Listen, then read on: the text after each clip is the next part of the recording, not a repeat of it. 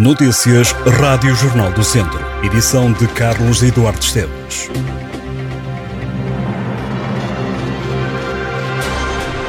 O Tribunal de Viseu está a julgar cinco homens que estão acusados dos crimes de exploração ilícita de jogo e de material de jogo.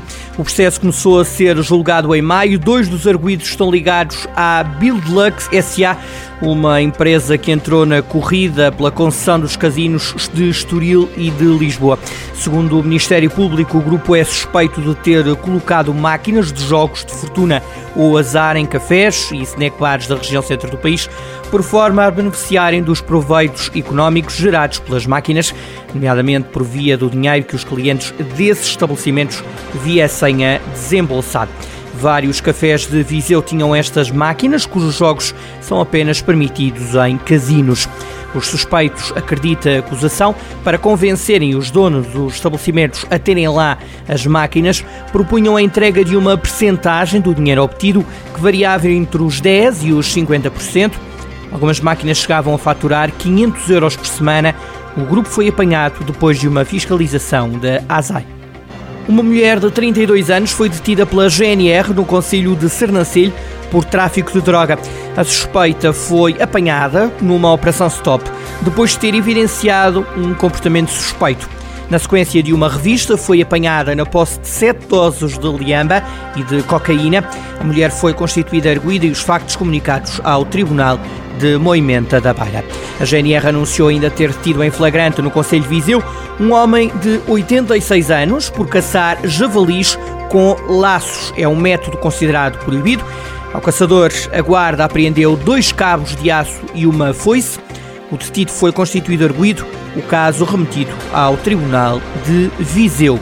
A PSP apreendeu cerca de 300 munições de diversos calibres numa arrecadação em Lamego a descoberta do material aconteceu depois das autoridades terem sido alertadas para o desaparecimento de um homem que acabou depois por ser encontrado nas imediações. Quando se deslocaram a uma habitação, os agentes foram surpreendidos com cerca de três centenas de munições. Algumas são para uso exclusivo das forças de segurança e militares. O suspeito tem uso e porte de arma, mas estão por explicar as munições ilegais que foram encontradas, assim como a quantidade, também ela ilegal, de balas. As balas estavam guardadas numa arrecadação, ao que tudo indica há já algum tempo. O caso vai agora ser investigado pela PSP para perceber as razões da existência e ilegalidade deste arsenal.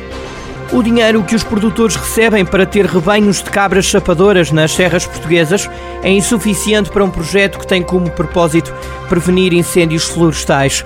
Os apoios são baixos e os produtores queixam-se de que têm cortes porque os animais não comem o pasto que é exigido no protocolo que foi assinado com o governo. Na Serra da Arada, entre os conselhos de São Pedro do Sul e de Aroca, há um rebanho com cerca de 200 cabeças que tem como missão limpar as faixas de combustão da rede primária.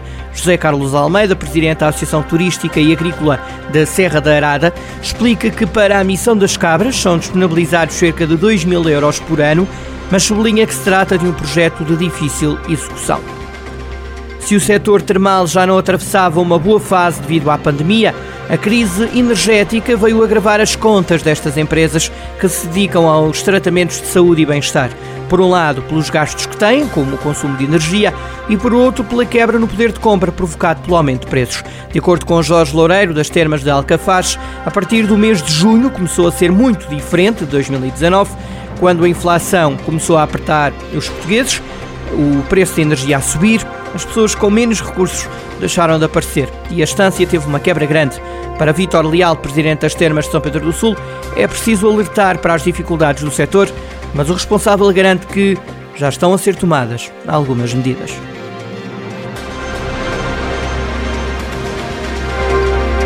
Estas e outras notícias em jornaldocentro.pt.